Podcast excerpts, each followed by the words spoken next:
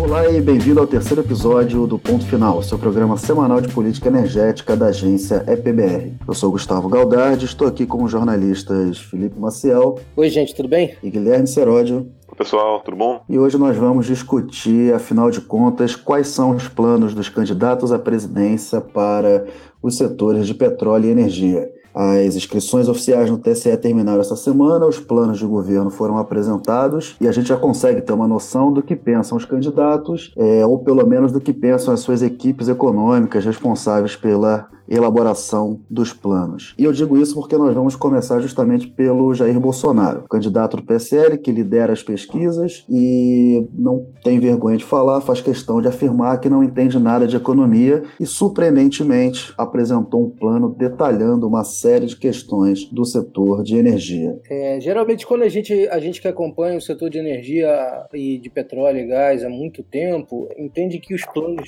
de governo dos candidatos geralmente não vêm com questões muito aprofundadas. Há, há alguns anos eu, eu sempre olho esses planos e a gente vê questões pontuais e geralmente questões macro. A gente consegue depurar, na maioria das, outras, das últimas eleições, mais do que os candidatos não estão querendo do que efetivamente do que os candidatos estão propondo. É, falando inicialmente sobre o, o programa do Bolsonaro, é, surpreendeu bastante porque para um candidato que é, se diz um, um, uma pessoa que não entende de economia, ele está realmente cercado por pessoas que entendem não só de economia, mas por pessoas que entendem da área de energia. Então o programa dele vem com um direcionamento muito forte para a lei do gás, falando em livre acesso de dutos, falando em é, é, competitividade no setor de gás natural, competitividade para a área de distribuição de gás natural.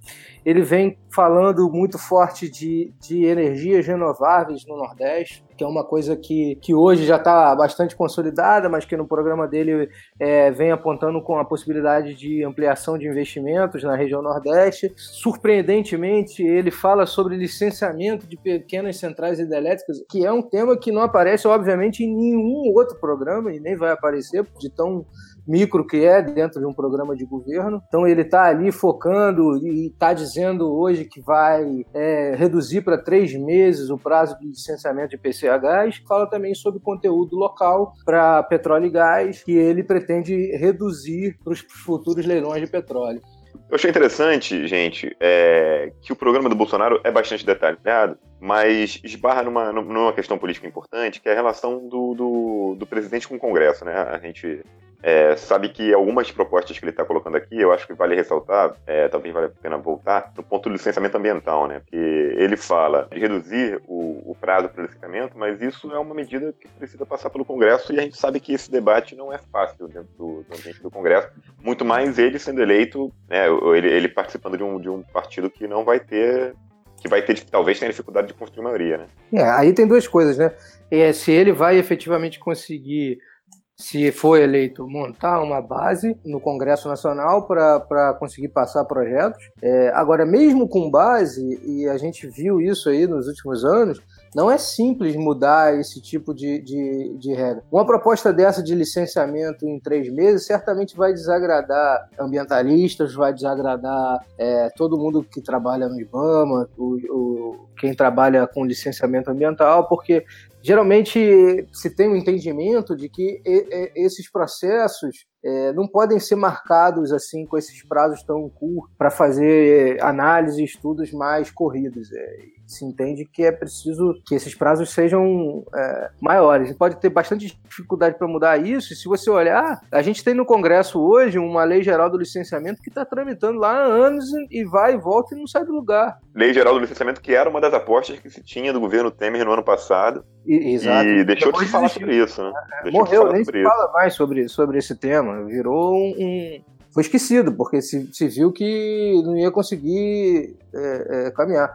O próprio ex-ministro do Meio Ambiente do governo Temer, o Sarney Filho, foi contra, soltou carta contra o projeto. Então, assim, não é um tema simples. É, bom, e repassando os outros pontos aqui da, do plano. O que eu acho interessante a gente avaliar é justamente do ponto de vista de qual segmento da indústria que esse plano ele é feito. Ele fala em desverticalização e desestatização do setor de gás natural, de livre acesso e compartilhamento de gasodutos de transporte, independência de distribuidores e transportadores de gás natural e criação de um mercado atacadista de, de gás natural. Isso está sendo discutido hoje no Congresso por meio da nova Lei do Gás. Tem uma lei original de 2009 que foi aprovada, não foi regulamentada. Nos últimos anos voltou a ser discutida uma nova, uma nova versão dessa Lei do Gás no Congresso. É claro, fica bem evidente para quem lê a proposta de gás natural do Bolsonaro, que é uma proposta que beneficia é, quem tem gás natural. É, agora, toda essa discussão que está hoje no Congresso, ela também não tá, assim como a gente falou agora há pouco da discussão do, do, do, da lei geral do licenciamento, a lei do gás é outro tema que, que tem muita dificuldade de caminhar no legislativo. É, eu lembro que quando o governo Temer é, começou e criaram lá atrás, em 2016, o gás, o programa Gás para Crescer no Ministério de Minas e Energia, se tentou trabalhar uma, ali uma convergência para que esse projeto é, andasse, se mudasse a legislação, mas até hoje a coisa não anda. Existe uma disputa clara entre, é, entre petroleiras e as distribuidoras. Essa disputa é, é, é, é muito forte as distribuidoras não querem abrir mão do mercado cativo e, ao mesmo tempo, as petroleiras alegam que, se não tiver um mercado livre, elas não conseguem colocar esse gás e ter projetos que, que sustentem a produção de gás que vem por aí. No, no meio desse, dessa discussão toda, a gente tem toda uma produção de gás associado e, e gás não associado também, que a gente pode, mais uma vez, em um outro governo, ter que começar de novo a discutir o que fazer com esse gás, como vai colocar esse gás no mercado, como vai é, é, é, trabalhar para que esse gás seja indutor de, de investimentos. Não é um tema simples para o governo, não. Ainda mais se for um governo sem base. É, tanto não é um tema simples que o governo Temer tentou fazer essa reforma e está chegando ao fim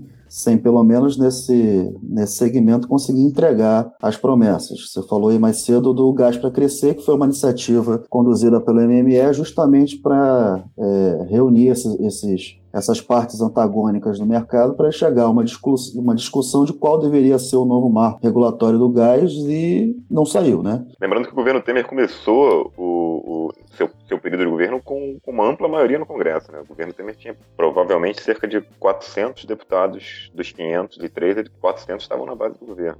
Qual o mercado de gás hoje no Brasil? Você tem as distribuidoras que têm o controle dos mercados estaduais. São concessões, alguns estados é, a distribuidora foi privatizada, em outros não. O fornecimento de gás ele depende de importação pelo Gasbol, que o transporte é controlado pela TBG, que é subsidiária da Petrobras. Se não vier pelo Gasbol, pode entrar por GNL nos terminais de GNL que são da Petrobras. E fora isso, tem a produção nacional. Hoje, o, a produção que, o, que os campos brasileiros colocam no mercado está em torno de 60 milhões de metros cúbicos por dia de gás natural, praticamente 100%, é, ou melhor, hoje o que é disponibilizado no mercado não está em 60, está em torno de 50, 50 e poucos é, milhões de metros cúbicos, porque você tem hoje uma grande produtora em terra que é a Eneva. Mas, tirando esse projeto da Eneva, que é um gás que não entra no grid de transporte, o, o gás que circula no restante do país, ele, tá, ele é praticamente todo operado em campos que são operados pela Petrobras. Ela tem sócios, esses sócios são donos de, de, de uma parcela expressiva desse gás, a gente,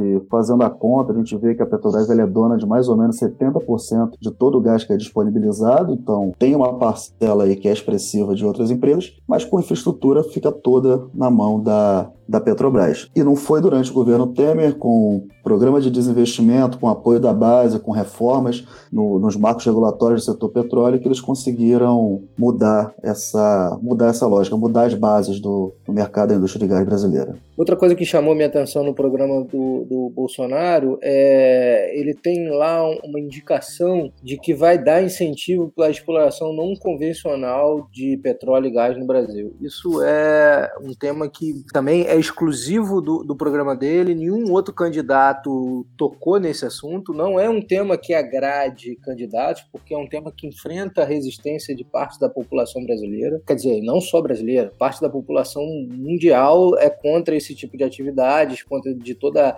a, a repercussão que esse tipo de, de, de, atividade teve nos Estados Unidos. Todo mundo lembra daquela, daquele documentário com a torneira abrindo e saindo fogo. É, então, tocar nesse tipo de tema numa campanha, numa corrida eleitoral, é uma coisa bem delicada.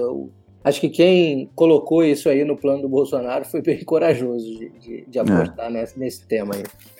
Certamente. Bom, é... e a gente também falou sobre a questão da, do desenvolvimento do, do Nordeste, né?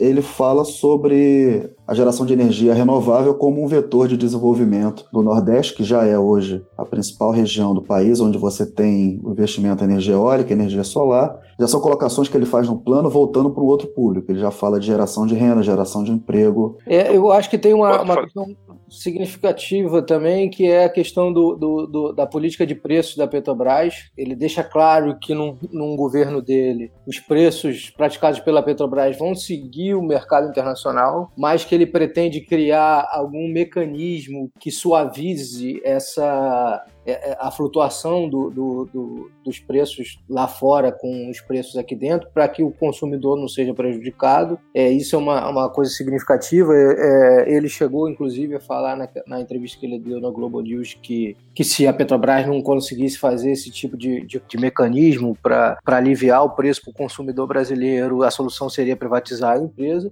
É, e outra coisa que é relevante nesse, nesse segmento é que ele aponta que a Petrobras deve vender parcelas substancial, e a palavra é essa no plano, substancial de sua capacidade no refino no Brasil. Que é, como a gente estava falando antes, uma tarefa também nem um pouco simples. Né? A Petrobras está tentando hoje vender é, 60% de quatro refinarias e não está conseguindo, está esbarrando em decisões judiciais, está esbarrando em questões é, é, burocráticas. Não é simples esse tipo de, de, de coisa. É, essa questão do refino, é, eu tenho que confessar que o que me chama mais atenção dessa história do refino também é o seguinte: até agora, Petrobras já está há alguns anos tentando vender ativos, mas no refino, nesse tempo todo, a gente ainda não teve uma confirmação de interesse por entrada nesse, nesse segmento. E com certeza, essa interferência que foi feita agora pelo governo para resolver o problema dos caminhoneiros é, em maio, junho, que é o subsídio, o subsídio do diesel, também não ajuda na hora de atrair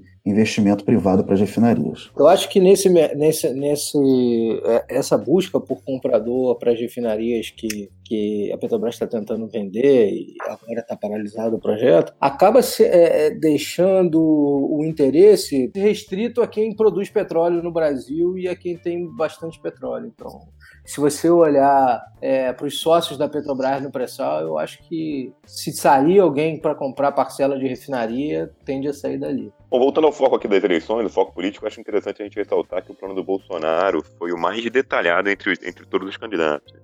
É, e a gente tem que ter atenção que a publicação do plano de governo é também, sempre, é parte da estratégia de campanha dos candidatos. Muitas vezes, não detalhar o plano é proposital, exatamente para evitar que o candidato receba críticas ou caia em alguma cilada que possa tirar a intenção de votos dele nesse momento, que a gente já está bem próximo da eleição, há dois meses da eleição. É, aí eu acho que vale a pena lembrar da campanha de 2014, que todo mundo vai lembrar, da Marina Silva, quando ela divulgou o plano, com detalhamento sobre postura acerca do aborto. Né? O texto depois acabou sendo criticado pelo pastor Silas Malafaia, conservador, no Twitter, e Marina voltou atrás, logo em seguida, fazendo alterações nessa postura sobre aborto, e acabou perdendo votos dos dois lados, né? Tanto do, do, dos votos mais liberais quanto dos votos mais conservadores ali, influenciados pelo, pelo, pelo Malafaia, né? Ela também foi é... criticada por não ter por não ter citado o pré-sal lá atrás, na última eleição, né? É, e aí acabou voltando atrás e, e, e falando que ia manter o pré-sal, porque foi acusada na época pelo governo Dilma de que iria descontinuar o projeto do pré-sal. Então. Exatamente. É, nessa eleição teve muito esse debate acerca do pré-sal, que hoje não está tão, não tá tão nítido. Né? A gente vai falar mais tarde, mas a própria Marina também no, sobre o pré-sal novamente não menciona nada. Né? Mas no caso do Bolsonaro, que a gente mencionou agora, a estratégia dele foi exatamente o contrário. Né? Ele detalhou muito o plano, trazendo medidas que sugerem é, é, propostas para trazer credibilidade para o candidato. Candidato que diz que não sabe de economia e vai terceirizar a sua gestão econômica na mão do seu guru, Paulo Guedes. Com isso, ele está acenando aí para atrair a confiança do mercado.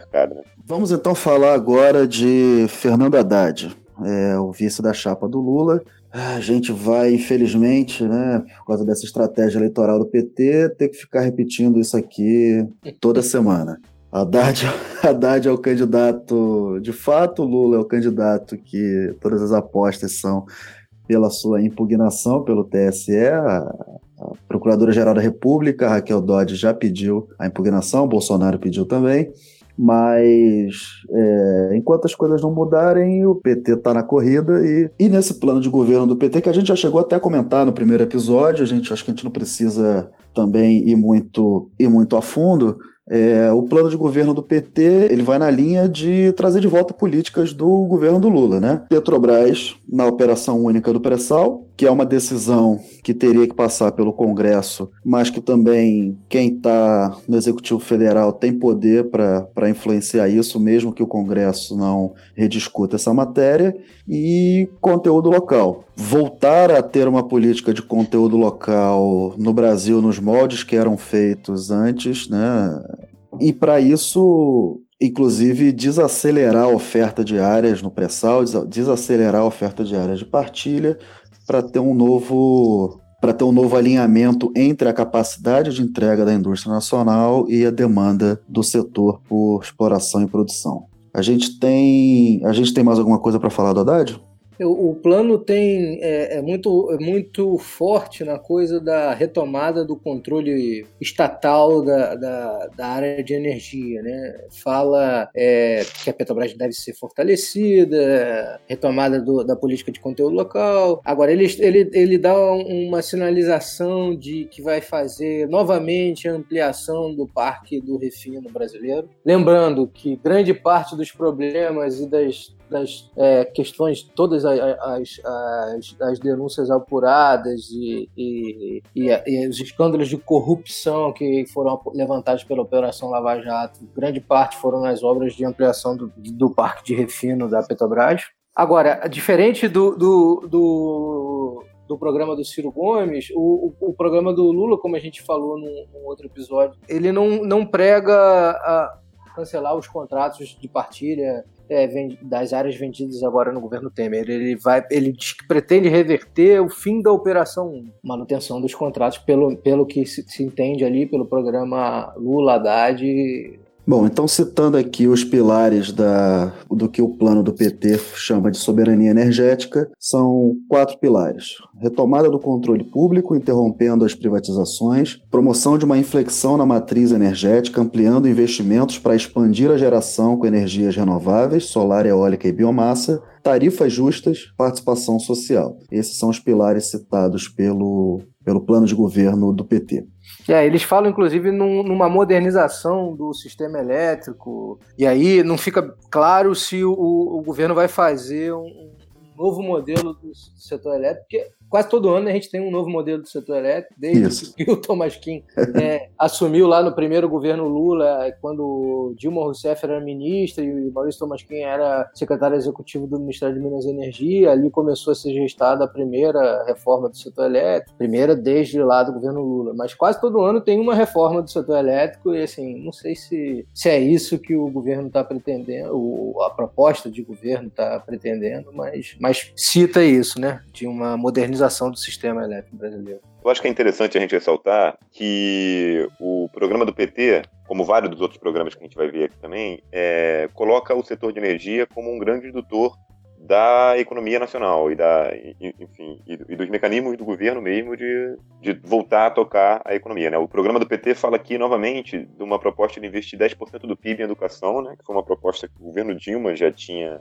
já tinha levantado e diz que vai fazer isso usando os royalties do pré-sal, né? novamente como foi definido no governo da, da Dilma Rousseff. É, uma coisa que, que me incomoda nesse, nesse programa do PT, e aí eu vou pedir um pouco de paciência para os nossos ouvintes petistas, é, é que a gente entende que o PT ele precisa hoje da figura do Lula e do legado do governo do Lula para disputar essa eleição. É, isso está claro quando, quando o PT ele coloca no seu plano uma política para o setor de petróleo centrada na Petrobras. Né? Então ele fala da política de preços da Petrobras, ele não fala em solução para o mercado de combustíveis nacional, sem considerar um mercado que não seja é, majoritariamente da Petrobras. Ele diz é, que a Petrobras deve ser fortalecida, que o regime de partilha na pré-sal deve ser mantido. O regime de partilha existe, está mantido, não foi alterado.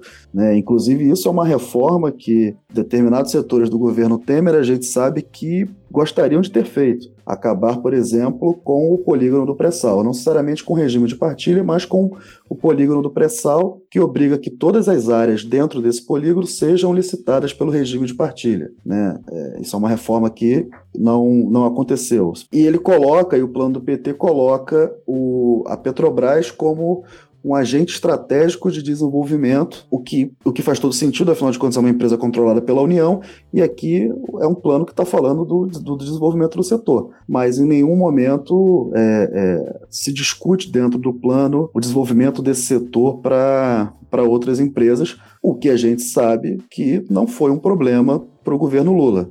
Não houve uma política durante o governo Lula que objetivamente tem impedido a entrada de empresas de petroleiras internacionais de grande porte, do capital estrangeiro, no setor de petróleo brasileiro. O que houve foi, foram mudanças regulatórias e que desaceleraram a oferta dessas áreas. É, o que na prática impede, né? Se você não tem oferta diária, você não tem como entrar mais, mais, mais players, né? Mas entendo que, e aí concordo com, com o que você está dizendo, a gente não, não, não pode pensar o setor de energia ou o setor de petróleo hoje é, como uma coisa exclusiva de uma empresa, seja ela estatal ou muito pior se não for. Eu acho que, que a gente trabalhar o setor de energia é, de uma forma aberta e complementar, quem ganha é, é, é o país. Né? É, o, o, o, meu ponto é o seguinte: em 2013, quando o governo da Dilma faz o primeiro leilão da partilha e oferece a área de Libra, que foi é, licitada num consórcio liderado pela Petrobras com 40%, e nos 60% tem duas empresas europeias, que é a Total e a Shell, e duas empresas chinesas estatais, é, essas bases que hoje o Lula que hoje o PT quer mobilizar para a campanha estavam na porta do hotel aqui no Rio de Janeiro protestando contra o leilão de Libra. O que eu, o que eu percebo é que hoje o PT ele se posiciona para dialogar com essas bases, né? o Sindicato dos Petroleiros, o, o, os movimentos trabalhistas, e que tem uma noção de que esse setor ele tem que ter uma, uma participação majoritária da Petrobras, mas a regra que foi aplicada durante os governos, a regra que foi criada durante o governo Lula e aplicada durante o governo Dilma para o pré-sal permitiu a entrada do, das empresas empresas estrangeiras na, na partilha. Sim, mais do que isso. Que... Na, na, época da, na, na, na, discussão da, da, criação do marco regulatório do pré-sal lá em 2010, quando o governo montou um, um, uma comissão interministerial para discutir o novo marco regulatório que acabou gerando depois a, o modelo de partilha da produção, existia uma parte dentro do governo do PT que era altamente favorável ao, a, a, a Petrobras ter o direito de preferência, como é hoje, como foi mudado pelo projeto do, do senador José Serra. Existia lá atrás, em 2010, uma grande parte do PT que era favorável que fosse, desde lá, o, o direito de preferência. Então, é, é, existe uma parte que é movimentação e, e, e pensamento da indústria, agora existe existe uma outra parte que é discurso, principalmente numa época de campanha, né, para você tentar angariar voto. Eu acho que aqui a gente está falando de um exemplo clássico da diferença entre proposta de campanha e prática de governo. Né? Ah, exatamente.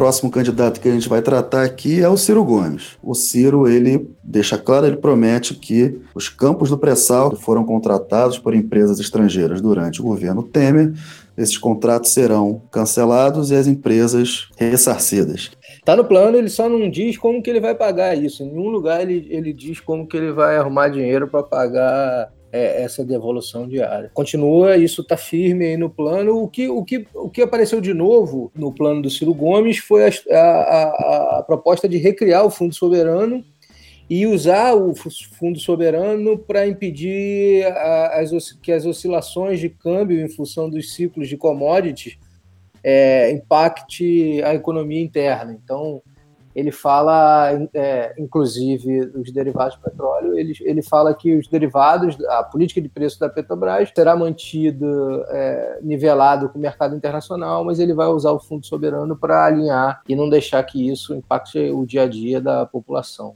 O que eu acho importante também a gente falar é o seguinte: o Ciro ele tem um discurso, ele tem um plano e ele tem é, é, as possibilidades né, do que vai ser possível fazer ou não. Essa questão do, do, fundo, do fundo soberano e do preço dos combustíveis, isso está mais ou menos alinhado com o que ele vinha falando em entrevistas. Ele dizia que não tinha cabimento a Petrobras repassar a volatilidade internacional diretamente para o mercado doméstico e, e jogar essa conta no colo do consumidor, mas sempre que questionado, ele também negava que fosse congelar preços ou criar um teto de preço, que ele não provocaria a situação é, que foi vista durante o, o, governo da Dilma, quando os preços ficaram represados. Isso acabou sendo um dos fatores que impactou as contas da Petrobras e retirando essa capacidade de investimento, que eu acho que, que é uma coisa que nenhum candidato quer, claro, né? Citando aqui o que ele fala no plano. Recriação do Fundo Soberano para impedir as oscilações excessivas de taxa de câmbio em função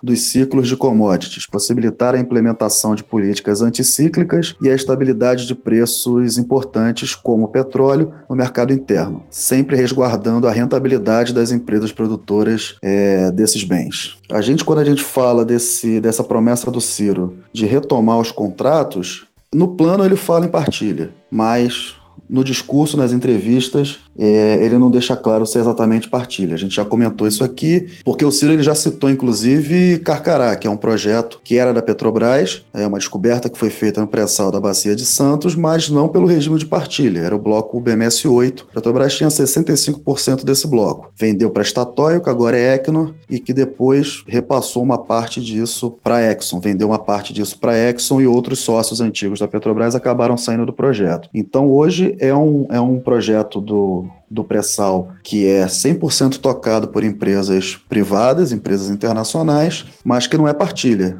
E aí não fica claro também no plano o que, que o Ciro daria de solução de solução para isso. Esse discurso do Ciro é, de, de retomada é, e de, e de é, cancelamento de leilão, ele tem uma aderência muito forte com os partidos é, de, de, de, esquerda, mas é, como é o PSOL, como é o, a campanha do, do, do, PSTU e a campanha do João Goulart Filho. Todos eles estão trabalhando né, um, um programa também nessa linha de, de é, retomada dessas áreas, cancelamento dos leilões, é, quer dizer, é, é são, são é, propostas muito parecidas nesse, nesse, nesse tema de leilões de petróleo. É, reverter os, os, os, leilões que foram é, realizados, deixar tudo na mão da Petrobras. A única exceção dessas propostas é, é o João Goulart Filho, que tem um, um, uma proposta que é que quer, inclusive, é, reestatizar a Vale e, e, outras coisas mais. O João Goulart Filho ele, ele tem uma, uma proposta de acabar tanto com o regime de partilha quanto com o regime de concessão e deixar no Brasil só o regime de, de, de contratação de serviço. E é, é, é um, um, um, programa assim bem diferente para as áreas de petróleo. É, são candidatos nanicos, João Goulart Filho pelo PPL, Boulos pelo PSOL e Vera pelo PSTU, que tem aí uma, uma proposta 100% estatizante. O João Goulart Filho é um programa bem interessante, parece até que foi o pai dele que escreveu. É, é um programa bem, bem focado, assim. Parece que quando você está lendo, você parece que está nos anos 60.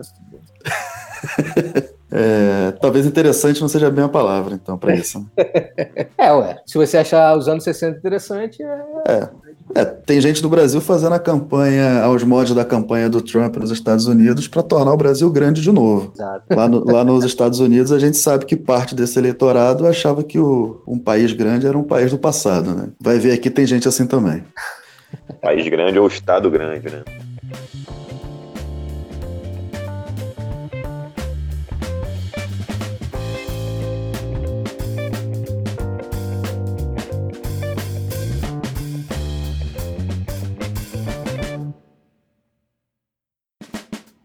Marina Silva, pela rede, também traz um plano de governo muito detalhado para a área de energia. É um plano extenso que trata de diferentes aspectos que estão aí na discussão pública sobre.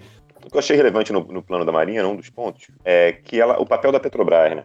Enquanto o plano do PT fala, né, em devolver a Petrobras a função de agente estratégico do desenvolvimento brasileiro, a Marina coloca no seu plano é, que a Petrobras deverá assumir um papel de liderança nos investimentos em energias limpas, né? é, se beneficiando, enfim, do, do potencial do enorme potencial brasileiro, como ela descreve. O plano da Marina vai todo nessa direção, promoção de alternativas para a produção de energia no Brasil. Né? Então ela fala muito de energia eólica e energia solar também. Outro tema que a Marina aborda muito claramente é o tema das privatizações. É, e ela, ela deixa bem claro nesse, no planejamento dela que ela é, que as distribuidoras da, Petrobras, da Eletrobras precisam ser privatizadas, que é o que o governo Temer está tentando fazer agora e está precisando do aval do Congresso, não está conseguindo. E aí eu acho que a gente pode destacar o papel até do único senador do rei, do Partido da Marina, que é o Randolfo Rodrigues, que é do rei do Amapá, tem lutado no Congresso contra a privatização das distribuidoras. Né? Que provavelmente num, num, governo Marina teria que adotar uma postura diferente, né? Se, essa, se esse programa for implantado. E outra coisa que me chamou a atenção no, no, no, programa dela é que ela não deixa claro, mas ela admite uma possibilidade de privatização da Eletrobras. Ela deixa lá em aberto, que diz que tem que ser analisado no contexto da política energética nacional. É, mas aí, dentro dessa fala da, de não ser dogmático, ela deixa claro que pode sim caminhar para isso. Isso, sim. Aparentemente, essa fala de, de abordar as privatizações como algo que não, que não é dogmático está direcionada exatamente para o caso da Eletrobras, né? A Marina gasta algumas boas linhas no seu programa criticando a, a forma como a Eletrobras foi administrada nos anos do governo do PT, né? Sim. Ela sim. diz assim que a Petrobras é, é, é, Ela coloca a Eletrobras como uma empresa que é exemplo de má gestão do governo afastando investidores, né? É, e ela cita o caso da MP 579 de 2012, a MP editada no governo Dilma para reduzir o preço da energia e que causou um estrago no setor elétrico muito grande. Ela cita é, essa MP no seu programa de governo dizendo que o setor de energia precisa ser renovado por conta da má gestão sucessiva aí nos governos do PT. O interessante também do programa da Marina é que ela dá o foco em energias renováveis, como a gente falou, né? E aqui ela cita expressamente biomassa solar, eólica e hidrelétrica, apesar das polêmicas que você vê cada vez mais, né, entre ambientalistas acerca de energia hidrelétrica, e também na, na questão da geração de emprego, né? A Marina coloca dois compromissos dela no, no, no seu plano de governo, né? Um deles é a implementação do RenovaBio, né? Que foi aprovado e agora sancionado, mas que está tendo uma dificuldade agora no Congresso por conta das propostas de deputados e senadores que querem permitir a venda direta de etanol nas usinas para os postos, né? Pondo em risco aí o, o meta de redução de emissões de toda a cadeia produtora. É, e o outro compromisso da Marina é uma criação de 3,9 milhões de empregos, não só no governo dela, mas até 2030, com a criação de uma política de incentivo à energia solar. A Marina coloca que vai criar um programa de massificação e instalação de unidades de energia solar fotovoltaica. Né? A meta do rede, nesse sentido, é chegar a um milhão e meio de telhados solares de pequenos e médio porte até 2022, representando aí 3,5 GB de potência operacional. É, é o único programa que tem um detalhamento tão, tão específico para um projeto de renováveis é, para o país. Como eu sou um entusiasta da, da, energia fotovoltaica, solar fotovoltaica, acho que a gente precisa registrar isso. É, trocando em miúdos, Marina levou muita porrada em 2014 porque não tratou de pré-sal no seu plano de governo. Esse ano ela também não trata, mas em compensação, qualquer pessoa que acusar ela de ignorar esse tópico no seu, no seu projeto, ela vai poder responder com tranquilidade que é, enquanto ela não está falando de, de, de petróleo, ela está tratando com bastante espaço da transição energética. Né? Sim. E só para fechar esse ponto, é, o que ela diz é que essa política de incentivo à energia fotovoltaica terá a capacidade para criar 3,9 milhões de empregos, né, enfim, diretos e indiretos aí até 2030. É, e sobre o Renovabil, ela diz também que a implementação do programa pode criar 1,4 milhão de empregos né, até 2030, mas isso são dados que o próprio governo atual já, já colocava pelo Ministério de Minas e Energia. É, o que é interessante é que isso também diferencia o programa dela é, dos outros, né? Porque ela fala especificamente na quantidade de geração de emprego a partir de projetos de energia que o, que o governo dela vai gerar. É, nenhum outro programa fala isso, né?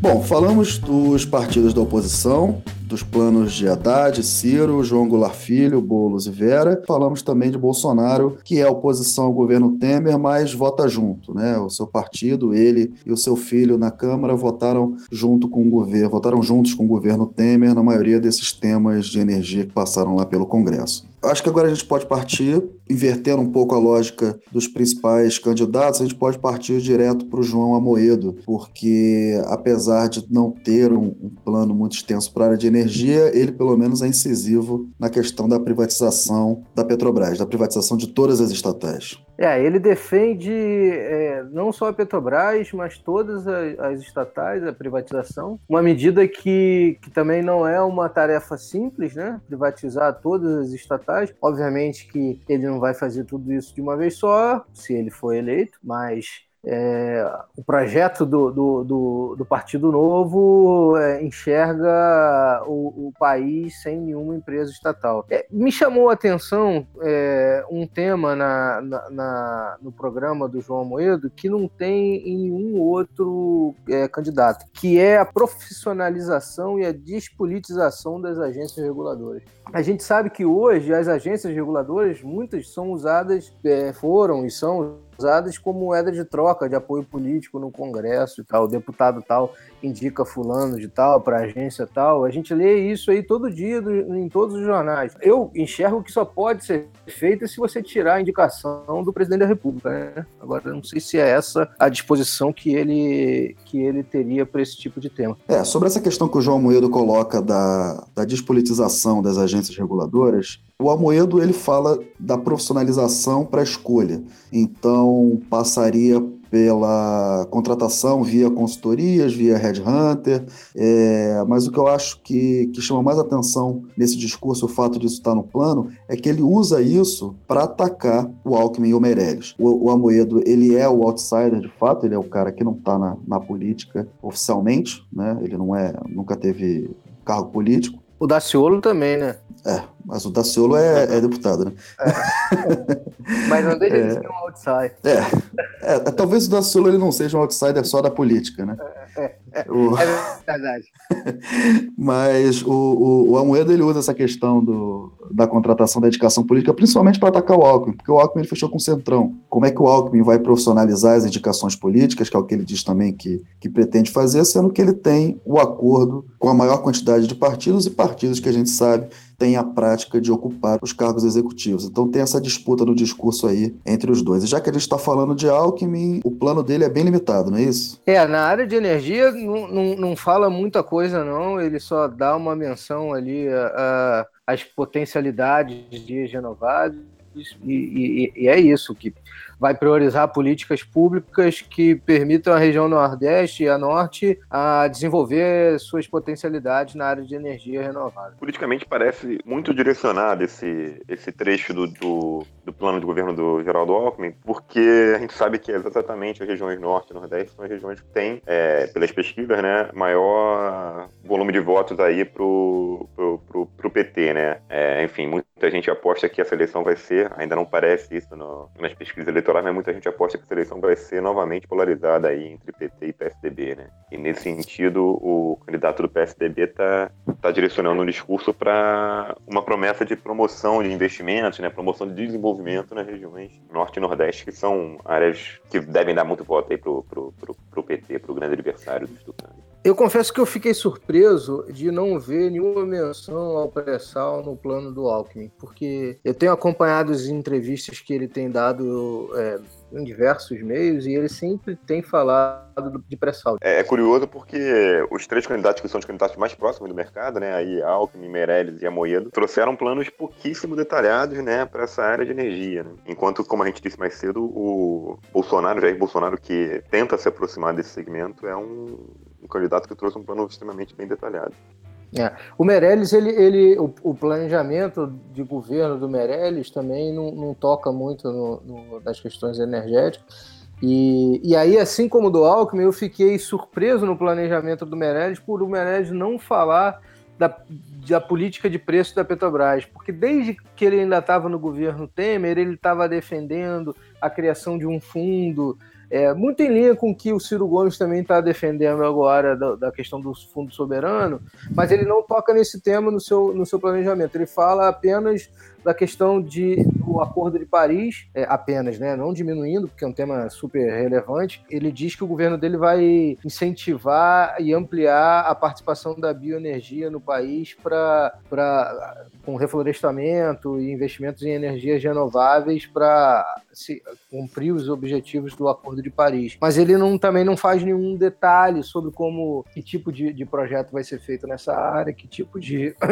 de desculpe, que tipo de, de medidas vão ser tomadas na área de energia. É, e com isso, eu acho que a gente fecha a relação de 11 candidatos, ficam faltando é, candidatos que normalmente não são nem considerados aí nas pesquisas de opinião. O Cabo Daciolo, candidato à presidência pelo Patriota, e o Emael, o democrata cristão, que também confirmaram suas candidaturas e entregaram os planos de governo essa semana. Candidato Daciolo fala muito genericamente né, é, de, de, uma intenção de fortalecer a competitividade das commodities brasileiras no mercado internacional. Né? É, isso é exatamente o que um presidente teria grande dificuldade de fazer, né? Como ele não explica isso e, e, é um mistério, de fato, pensar como, enfim, talvez seja melhorar o preço das commodities brasileiras no mercado internacional. Hein? Bom, então eu vou propor uma coisa aqui aos nossos ouvintes, que, inclusive, muito obrigado pela audiência. A gente tá vendo aqui que os programas estão tendo audiência, vocês estão escutando a gente. Se alguém sentiu falta das discussões sobre as propostas do Emael ou do Daciolo, manda um e-mail que nas próximas edições a gente separa um espaço maior para discutir esses dois candidatos.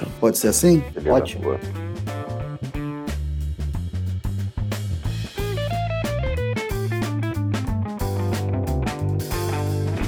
Vamos terminar aqui primeiro grande bloco sobre as eleições, avaliando aí como é que foram as últimas pesquisas eleitorais. Segunda semana de confirmação do nome de Fernando Haddad na chapa petista e saiu uma nova pesquisa encomendada pela XP Investimentos mostrando na verdade, mostrando duas coisas. Uma que Haddad está crescendo, né? Ele cresce dois pontos percentuais na primeira semana, vai a 13% de intenção de voto. Essa semana, agora, nessa mesma pesquisa, feita pelo mesmo instituto, ele chega a 15% de intenção de voto. E o que chamou a atenção é que, enquanto o Haddad ele está tendo essa tendência, mantendo essa tendência de alta, o Alckmin, que seria o candidato que está todo mundo esperando aí uma reação depois de ter fechado o apoio, agora início da campanha, com a penetração que a coligação com o Centrão pode dar para ele, ele ainda não, não reagiu. E não começaram as campanhas na televisão. Eu acho que tem que ver a questão da televisão, porque vai ser fundamental aí nisso. O Alckmin vai ter quase 50% do tempo de televisão e isso pode fazer uma diferença no, no crescimento. E tem uma outra questão: o Bolsonaro vai ter pouquíssimo tempo de televisão, né? Então isso pode também afetar todas essas essa questão de intenção de voto. Além disso, o, o candidato Bolsonaro também tem intenções de voto mais consolidadas, né?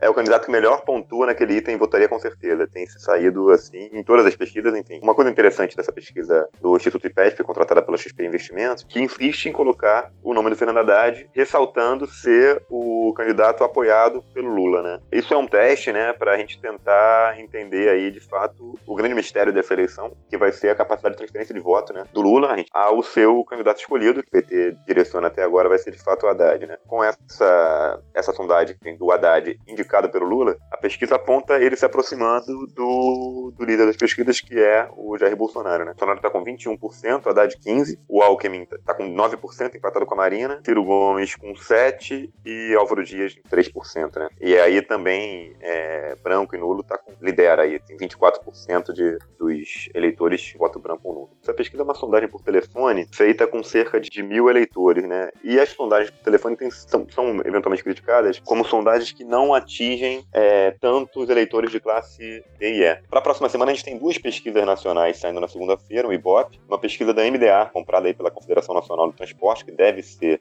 veiculada na imprensa também, e uma pesquisa do Datafolha na quarta-feira, dia 22. E com isso, então, ficamos por aqui. Seus comentários são sempre bem-vindos. Manda um e-mail para gente em epbr.epbr.com.br ou então pode enviar diretamente para um de nós três. Os nossos contatos estão todos na descrição do episódio. Um grande abraço e até a semana que vem. Um abraço, gente. Até a próxima. Até mais, gente. Até semana que vem.